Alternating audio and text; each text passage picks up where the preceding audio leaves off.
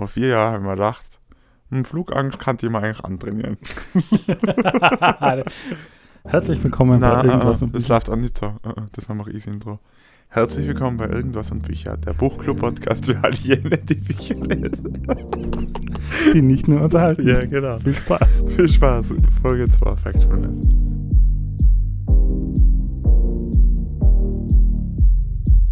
Wir sind zurück mit der zweiten Folge aus Factfulness von Hans Rosling. Ähm, drei Kapitel, die wir heute besprechen wollen. Also viel zu bereden. Einiges. Einiges. Ähm, ich habe zur Vorbereitung auf Amazon, dem Shop meines Vertrauens, äh, mir Factfulness näher angeschaut, weil ich mir gedacht habe, wie kommt es an? Und da schreibt ein User mit dem Namen Loopy Monocle und dem Titel Ein Buch zur Unzeit. Der Autor versucht seine rosa, in Klammer subjektive Wahrnehmung als die in Klammer objektive Wirklichkeit zu verkaufen und wiegt seine Leser in falscher Sicherheit. Er verleitet seine Leser zur Passivität, in Klammer alles halb so schlimm.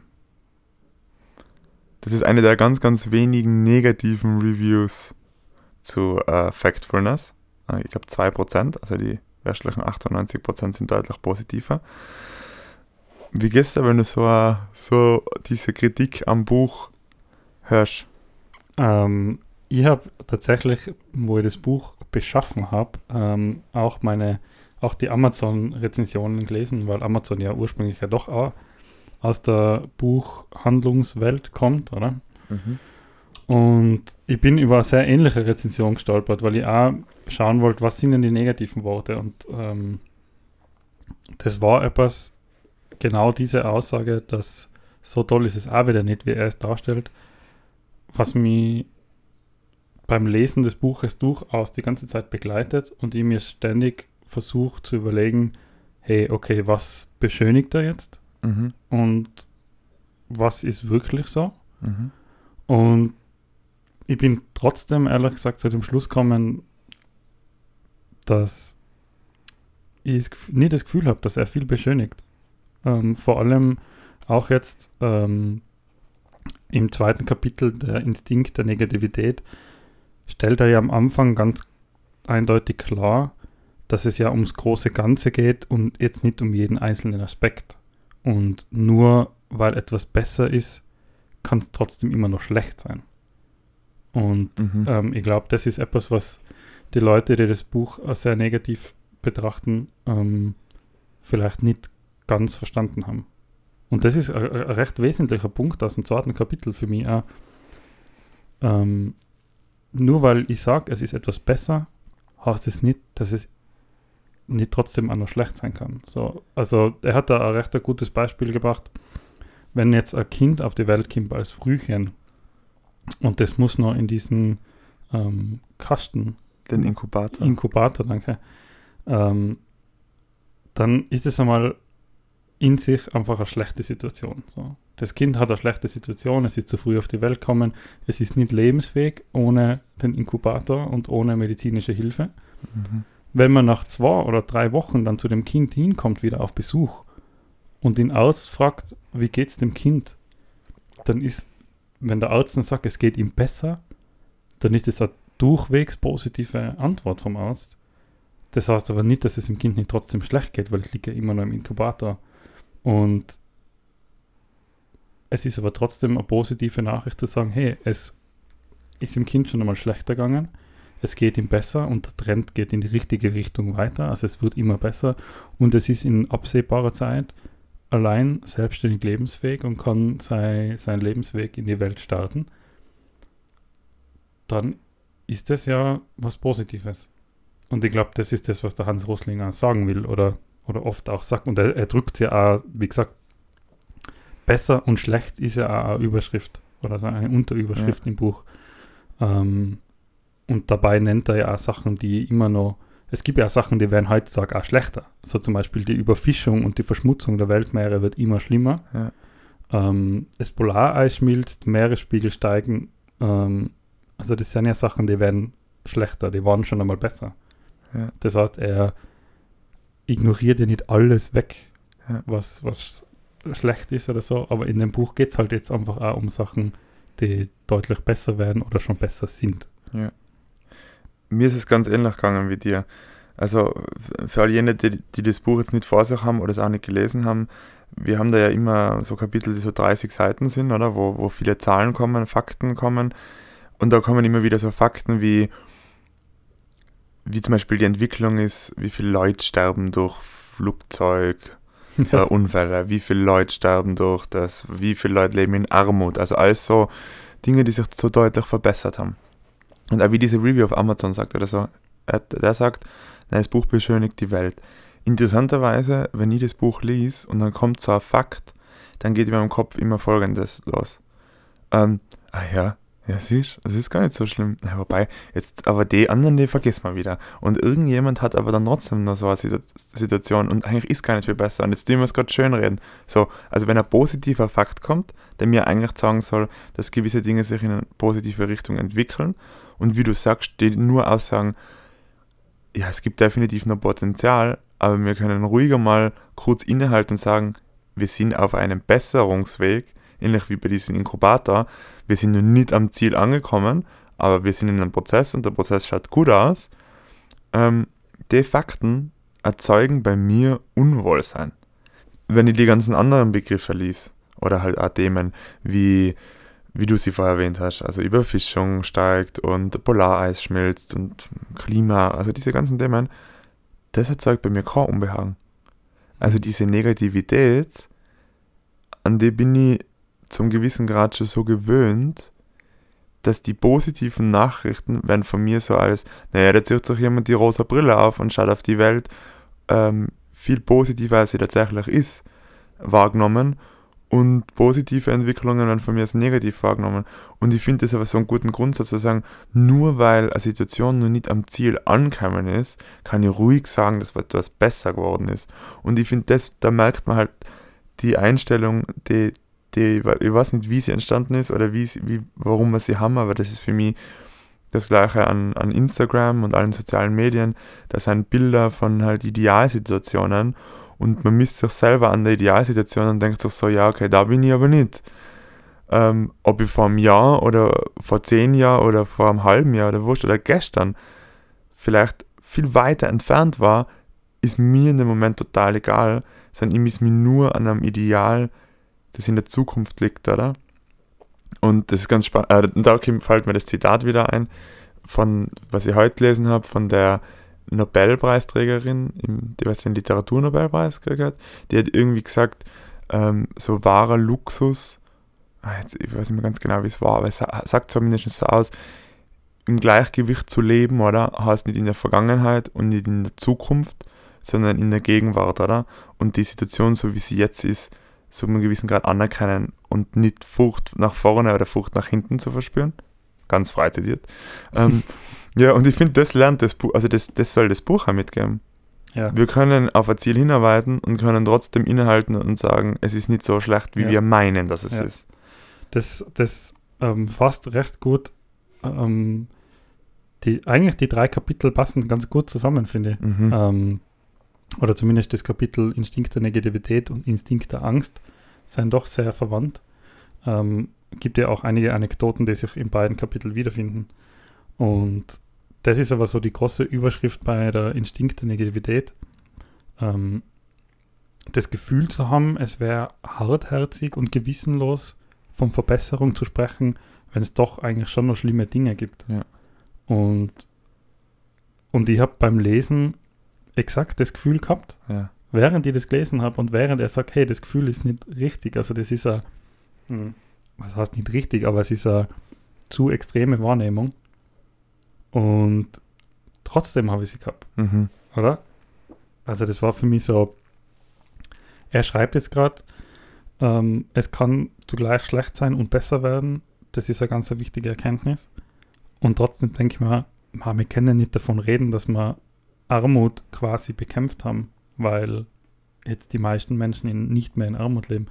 Auf der anderen Seite ähm, wie, wie fange ich das Beispiel jetzt an, damit es am besten wirkt? Wenn etwas über 90 Prozent ist, mhm. dann spricht man meistens eigentlich von fast alle, oder? Wenn man sagt, Ja. ja, also 90% ist, das ist praktisch alle. Ja. Jetzt ist es so, dass 90% der Menschen nicht mehr in Armut leben. Und wenn man aber sagt, ja, praktisch alle Menschen leben nicht mehr in Armut, Ja, dann, oh, da- das, das dann werden die Fackeln Unwohlsein, oder? rausgeholt Ja. ja. und die Mischgabeln. Das macht der Unwohlsein, weil man Ja. sagt, hey, immerhin noch 9% der Menschen leben in extremer Armut. Hey, das kann man nicht wegignorieren. Man kann nicht Ja. davon reden, dass der Welthunger gesättigt ist, Mhm. wenn 9% aller Menschen, ich meine, das sind immer noch hunderte Millionen Menschen. Mhm. Ähm, und wenn es so rum ist, dann, dann geht das gar nicht.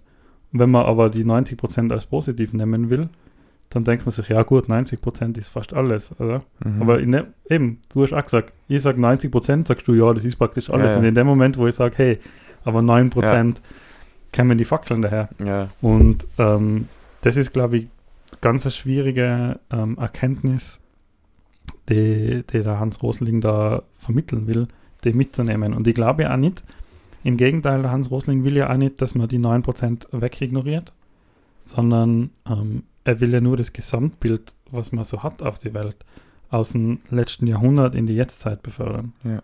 Er sagt ja sogar, und das zitieren, ich bin kein Optimist, das, erschein, das erschiene mir viel zu naiv. Ich bin ein sehr ernsthafter Possibilist. Mhm. Und dann sagt er, all diese Verbesserungen und Fortschritte, sie erfüllen mich mit Zuversicht und Hoffnung, dass weiterer Fortschritt möglich ist. Und ich glaube auch, dass dieses Buch als Ziel, haben wir uns sehr lange unterhalten in der ersten Folge, was ist das Ziel von dem Buch und was, was, was ist Factfulness. Und ich glaube, dass Factfulness äh, durch Fakten möglich gemachte Geduld ist, die du bekommen kannst. Dass die die negativen Nachrichten nicht in diese Stresssituation versetzen, sondern dass du sie als das anerkennen kannst, was sie sind.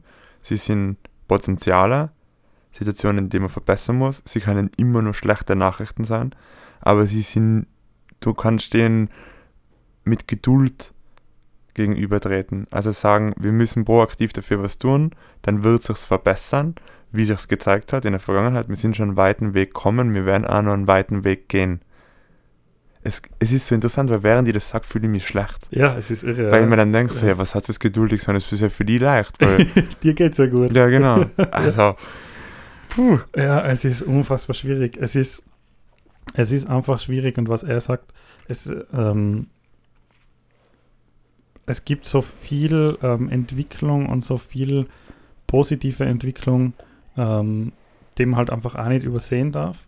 Aber die halt zum Beispiel in den Medien weniger spannend sein. So Ja. zum Beispiel, du wirst nie ähm, die Überschrift lesen, Meteorologen hatten recht gestern, denn das Wetter heute ist besser geworden. So, Ja. was ist das für Schlagzeile? So, Ja. das, das kannst du nicht schreiben. Oder du, ähm, du wirst jetzt auch nicht schreiben, äh, Malaria wird langsam immer weniger. Hm. Es dauert nur noch 20 Jahre, bis es vielleicht nicht mehr existiert. Was, so, Ja. was ist das für Schlagzeile? Was so viel eine bessere Schlagzeile ist, ist halt so äh, Erdbeben, Hunger, Atomwaffen. Das sind so Sachen, die, die schreiben sich extrem gut. Oder Flugzeugabsturz. ja. Das Beispiel von den 40 Millionen verschwundenen Flugzeugen, oder wie heißt es? 40 Millionen unsichtbare Flugzeuge. Ja. Ähm, es, landen, es landen im Jahr 40 Millionen Flugzeuge auf der Welt Mhm. alle erfolgreich. Und niemand schreibt jemals drüber, hey, übrigens, es sind 40 Millionen Flugzeuge gelandet. Ja. Und es sind nur 10 von diesen 40 Millionen Flügen nicht ankommen, sondern abgestürzt. Ja. Das sind 0,00025 Prozent. Ja. Ähm, also das ist ja quasi, also wenn wir vorher bei 90 Prozent gesagt haben, fast alles ist ja quasi nichts. ja. Fast Ähm, kein Flugzeug, ja. äh, und über die wird berichtet. Und deswegen haben Menschen davor Angst, vom, in ein Flugzeug abzustürzen. Aber gehörst du zu den Menschen, die sich in ein Flugzeug setz setzen und nicht eine Sekunde den Gedanken daran ver verschwenden, Das dass es abstürzen könnte? ja. Ja? Ja. Ich bin ja das ganze Gegenteil. Also Ja. wenn ich was, ich bin eigentlich ein totaler rationaler Mensch. Ähm, aber Fliegen, interessanterweise, hat man früher nichts ausgemacht und vor vier Jahre ich mir dann dann könnte man ja Flugangst antrainieren. dann habe ich was zum Tun. Ähm, nein, tatsächlich. Und dann bin ich eingestiegen ins Flugzeug und hat mir das immer extrem gestresst. Ähm, ich bin dann immer im Flugzeug geguckt und habe mir gedacht, oh Gott, das könnte abstürzen und das, das stürzt ab, das Flugzeug und äh, war da außen, schau den, den, diesen Flügel an, der, der wirkt irgendwie nicht gut montiert, also so total idiotisches Zeug. Ähm, und dann hat mir aber genau das geholfen, was er da im Buch sagt.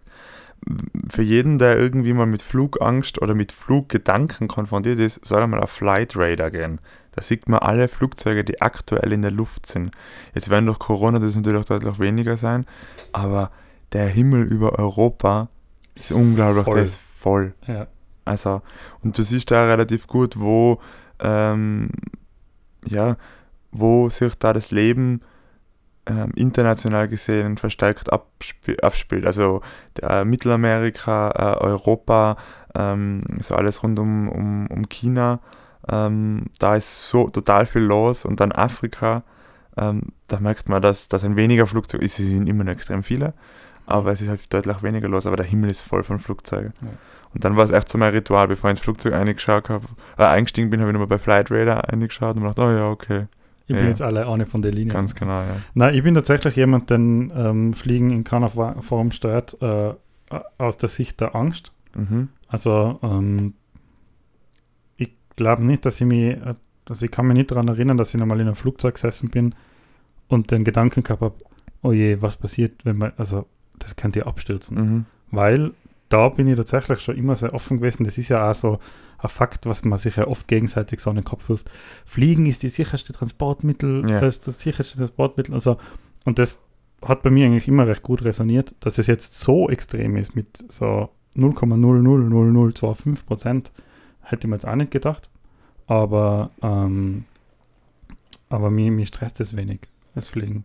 Mhm. Ich bin einmal aus ähm, Südamerika zurückgeflogen und da haben wir, das habe ich so interessant gefunden, da hat der Pilot am Anfang vom Flug gesagt, so, wir fliegen jetzt, keine Ahnung, elf Stunden, dauert der Flug oder so, und nach sechs Stunden, das wird dann zwar gerade irgendwie mitten in der Nacht sein, aber dann wird es einmal so eine halbe Stunde Turbulenzen geben, äh, also keine Angst, da rüttelt es uns einmal ein bisschen durch. Und ich habe mir gedacht, wie kann denn der jetzt schon sagen, dass in sechs Stunden Turbulenzen auftreten? Und es war tatsächlich so, dass dann mitten in der Nacht irgendwann das Signal daher kam, ist so, bitte alle anschnallen, jetzt gehen die Turbulenzen los. Und dann waren einfach ordentliche Turbulenzen. Ja. Also, oh, es ist wirklich, da wird man richtig, richtig durchgeschüttelt und ich glaube, jemand, der bis jetzt nur Kurzstrecke geflogen ist, der kennt das mhm. gar nicht, weil das bisschen Lackeln, was man mal in einem Luftlöcherle hat oder so, das ist ja. nichts. Also Turbulenzen sind schon interessant zum Erleben. Ja. Ähm, trotzdem habe ich in dem Moment eigentlich durch das, dass er das vorher schon so angekündigt hat, relativ viel Vertrauen darin gehabt, dass das eigentlich jetzt nicht so schlimm ist. Ja. Das finde ich auch ähm, ein kurzes Beispiel. Und was ich mit dem Buch dann auch mitgenommen habe, ist in dem Kapitel, wo er über den Instinkt der Angst sagt oder spricht, da sagt er, es gibt ja zwei Situationen. Also es kann etwas furchterregend sein und es kann etwas gefährlich sein. Ja. Und ich finde, das ist eine super Unterscheidung, weil die Unterscheidung hat es in meinem Kopf vor dem Buch ähm, zumindest bewusst nicht bewusst geben. Ja. Und ich glaube, man kann sich schon überlegen, wenn ich eine Angst habe oder wenn ich Angst empfinde, dann kann ich mir darüber nachdenken, okay, ist es jetzt einfach nur, erregt das jetzt Furcht bei mir und löst das Gefühl aus oder ist es für mich tatsächlich gefährlich? Weil eigentlich ist es so, wenn ich, klar, die Vorstellung, dass ein Flugzeug entführt wird und du sitzt da drinnen oder dass ein Flugzeug abstürzt, das ist furchterregend, es ist aber die Gefahr besteht ja eigentlich nicht. Ja, also faktisch. Nicht eigentlich nicht, faktisch, ja, besteht, faktisch sie nicht. besteht sie nicht. Ja. Ja. Und es ist seit 2001 kein Flugzeug mehr entführt worden. Entführt worden und in ein Gebäude ja. geflogen worden, glaube Ja, also ich, zu terroristischen Zwecken. So. Also es ist dann keiner gestorben. Genau. Und 2001, meine lieben Leute, ist 20 Jahre her. Ja, eben. Und es ist aber auch so gestört, weil er da das Beispiel bringt, es ist ja eine Woche nach dem 11. September ähm, ist eine Umfrage gemacht worden oder Erhebung gemacht worden und da haben gesagt, 51% der US-Amerikaner haben die Angst, dass ein Familienmitglied Opfer eines Terroranschlags werden könnte. Und 14 Jahre später, also 2015 da in dem Buch, sagen sie, dass die Zahl immer noch gleich hoch ist. Und wenn man sich aber anschaut, wie die Terroranschläge sich entwickelt haben, dann dürfte ja die Zahl nicht mehr so hoch sein. Ich meine, gleichzeitig denke ich natürlich an die Terroranschläge in den letzten Jahren in Frankreich. Die Mhm. kann man sofort Ja. in, in meinen in mein, ähm, in mein Kopf. Ähm, und das ist genau das, was das, das Buch trifft so Nerv. Also das muss ich einfach an der Stelle nochmal sagen. Das ist ja so unglaublich, weil man merkt schon allein an dem Dialog, oder? Wir starten irgendwo und dann auf einmal geht es über Flugzeugabstürze und dann geht es über Statistik und dann sprechen wir über das. Da ist halt so viel zum Entdecken, dass es es uns unmöglich macht, die ganzen Sachen zu erwähnen ja, was Die- er alles bringt. die Beispiele, ähm, da kann man wirklich nur das Grobe irgendwo anschneiden. Ich würde ganz gern zu dem Terrorthema ähm, die Zahlen, die er da Mhm. daherbringt, äh, erzählen, weil ich es mal auch aufgeschrieben habe und das interessant finde. Ähm, das Rechenbeispiel ist jetzt aus Amerika. Ähm, das heißt, das kann man nicht eins zu eins auf die ganze Welt überlegen und auch nicht auf uns. Aber es gibt einen recht guten Einblick. Und vor allem war das, in- äh, die, die Umfrage mit der Terrorangst ja auch in Amerika, von dem her passt ganz gut.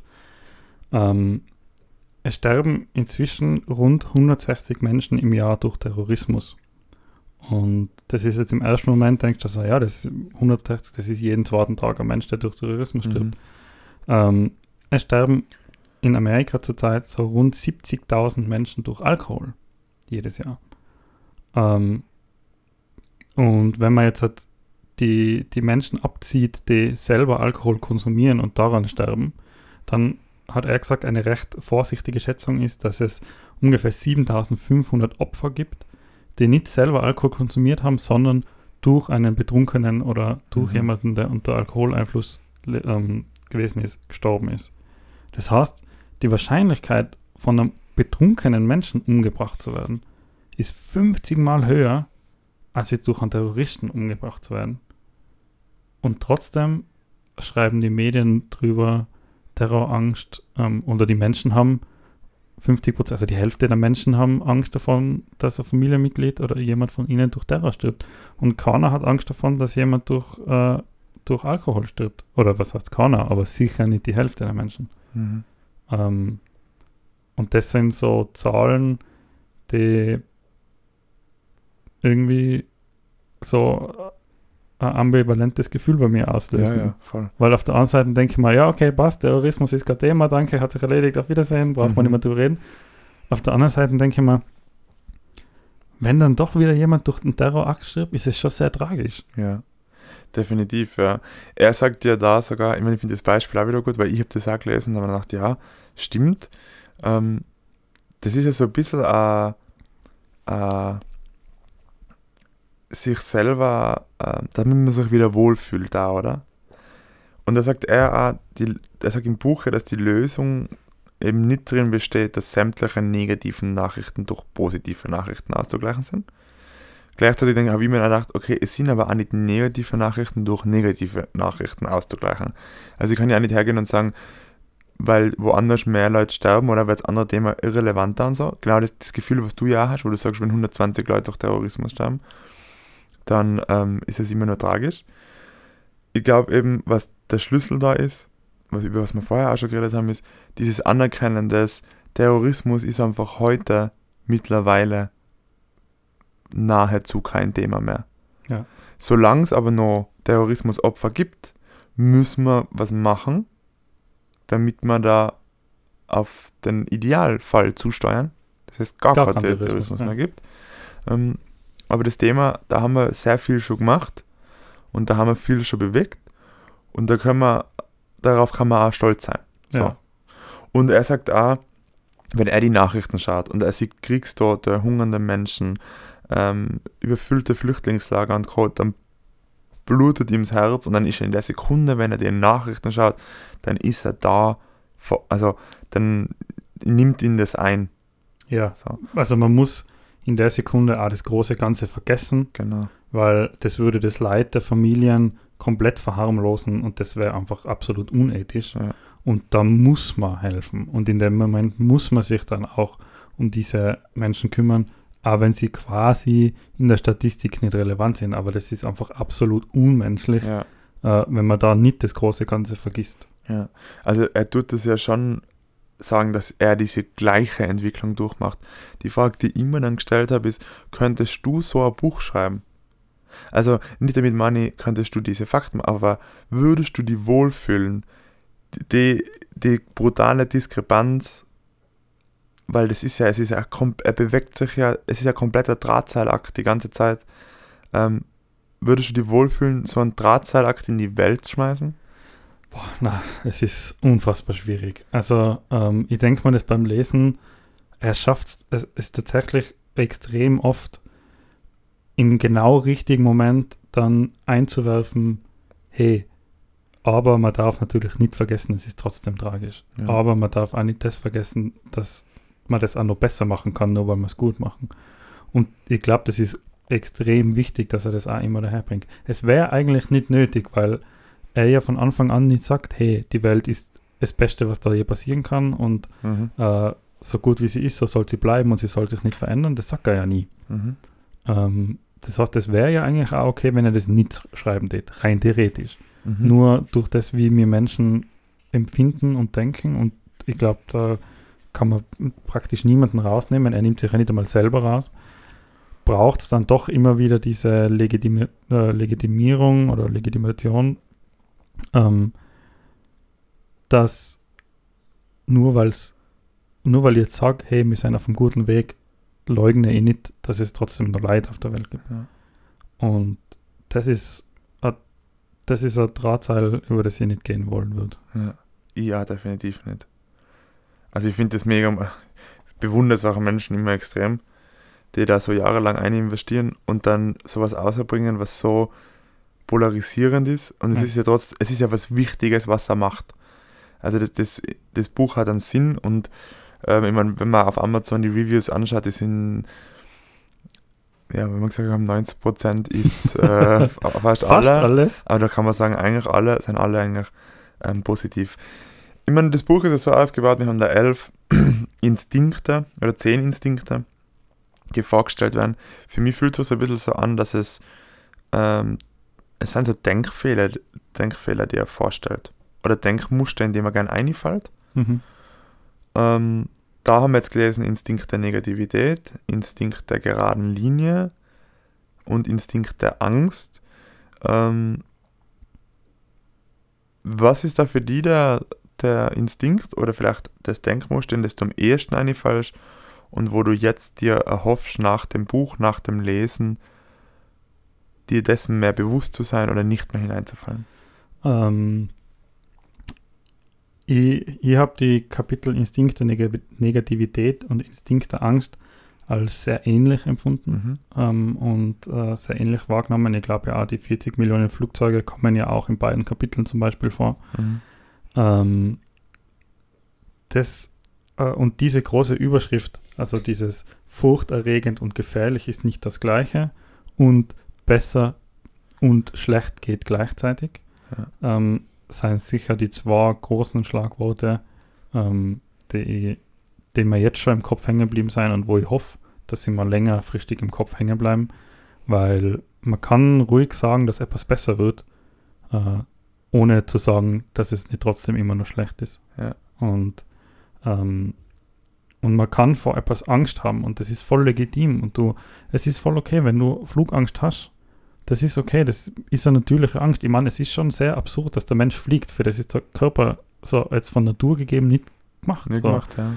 Ähm, deswegen ist es okay, dass du Angst hast, ähm, aber es ist trotzdem nicht gefährlich deswegen. Ja. Und, und wenn es dann sowas gibt wie, dass man sich schnell auf Flight Radar das nochmal anschaut, und das finde ich super, ein super Tipp, ähm, dann kann man sich seine eigene Angst vielleicht so ein bisschen nehmen durch, durch Fakten. Und ja dann kann man das ja kurz vorher recherchieren und schauen, hey, mhm. wie viele Flüge gibt es und dann kann man sich die Wahrscheinlichkeit ausrechnen, dass die Wahrscheinlichkeit bei 0,000025 Prozent liegt, dass das Flugzeug jetzt abstürzt. Bei der Wahrscheinlichkeit wird kaum ein Lotto spielen. Ja. Ja, aber trotzdem ist es so, wenn du ja Lotto spielst, dann kaufst du einen Schein und dann gehst du heim und du schaust den Schein an, wenn du nicht regelmäßig spielst und denkst da, da ist der Sechser drauf. Ja. Also du rechnest ja damit, dass der Sechser drauf ist, obwohl die Wahrscheinlichkeit so gering ist. Ja. Und dann, wenn die Zahlen kommen und du hast nicht gewonnen, dann überrascht dich das ja trotzdem noch ein bisschen. Weil ja. du denkst so, aber eigentlich habe ich schon erwartet, dass es ausgeht. Und so habe ich das Gefühl, es ist auch beim Flugzeugabsturz, obwohl du weißt, es ist 0,0 irgendwas Prozent. Trotzdem denkst du so, aber heute. Heute habe ich einen Jackpot. hier. Ja, Ähm, mehr wie ein Jackpot, weil ja. das ist ja die. Aber du gebe dir vollkommen recht. Also Ja. deswegen, da ist der Kopf, glaube ich, im Weg und wie du sagst, ich kann für etwas Angst haben und trotzdem kann ich es als nicht gefährlich wahrnehmen. Ja. Denn hat eigentlich, also mir geht es genau gleich, ich würde das ganz selber bei mir sagen, der Instinkt der geraden Linie, dann die Mitte, das, ähm, das dritte Kapitel im Buch, hat also dann ähm, bei uns beiden tatsächlich nicht so viel Resonanz ausgelöst. In meiner Wahrnehmung, in dem Kapitel geht es ja viel um Entwicklungskurven, dass Dinge nicht immer linear sein, Ja. dass sie mal wie in einer S-Kurve steigen oder fallen können, äh, dass sie epidemisch wachsen können. Und da war es für mich ehrlich gesagt so, wir haben gerade ein ganzes Buch Ja. äh, Tipping Point äh, gelesen über, dass eben nicht alles linear ist und auch, dass in der Natur viele Dinge ähm, ja, Exponentiell. exponentiell passieren. genau passieren, auf, nach oben oder nach unten gehen können. Aber trotzdem spannend. Ähm, Ja, ich finde, also das Kapitel 3, das ist ja so etwas, was wir auch wirklich tatsächlich im, bei, bei Tipping Point schon besprochen haben. Ähm, das ist, der Mensch ist einfach nicht dazu gemacht, Exponentialkurven zu verstehen. Und ich glaube, über das haben wir uns recht ausführlich schon Mhm. unterhalten. Und das ist ja etwas, was mich immer schon begleitet hat. Äh, das Bewusstsein, dass ich das einfach nicht verstehe, selber Ja. auch nämlich. Ähm, und ich glaube, in diesem Kapitel sind einige Graphen und viele interessante Entwicklungen. Ähm, die muss man sich aber einfach alle selber anschauen. Ja. Also die können mir da, glaube ich, gar nicht wiedergeben. na, definitiv nicht. Aber was ich mich freue beim Buch jetzt noch, so ist, ich würde extrem gern lernen, woher die Entwicklung kommt. Dass wir uns so hingezogen zu Negativität fühlen. Ähm, ich würde voll gern das Thema Medien, Presse, Berichterstattung, hoffe, dass da noch irgendwas kommt. Ist es der alleinige Schuldige, wo eben die, die Schwarz, also die, die Besonderheiten, also die, die, die schlechten Nachrichten beliebter sind wie die guten Nachrichten. Und ich, also ich bin richtig gespannt, ob da einfach noch, ähm, ich will noch mehr über die Hintergründe erfahren. Ja. Wie schaut es bei dir aus? Gibt es irgendwas, auf was du dich jetzt schon freust oder wo du noch drauf wartest? Na, ich bin so voll von jedem Kapitel. ähm, ich freue mich auf weitere interessante Fakten, die mir hoffentlich äh, meine Sichtweise nachhaltig zum Positiven verändern. Aber ich habe keinen spezifischen Wunsch im Moment ans Buch. Dafür hat es einfach zu viel Inhalte. Was lesen wir bis zum nächsten Mal? Ich würde vorschlagen, weil es mit den drei Kapiteln ähm, so gut funktioniert hat, dass wir wiederum drei lesen. Und zwar, das wäre das fünfte Kapitel, der Instinkt der Dimension, das sechste, der Instinkt der Verallgemeinerung und das siebte, der Instinkt des Schicksals. Das Ganze ist dann bis Seite 225 und das wird dann auch die vorletzte Folge schon wieder sein von ähm, Factfulness. Also wir haben jetzt Halbzeit und ja, viel Spaß beim Weiterlesen. Bis zum nächsten Mal.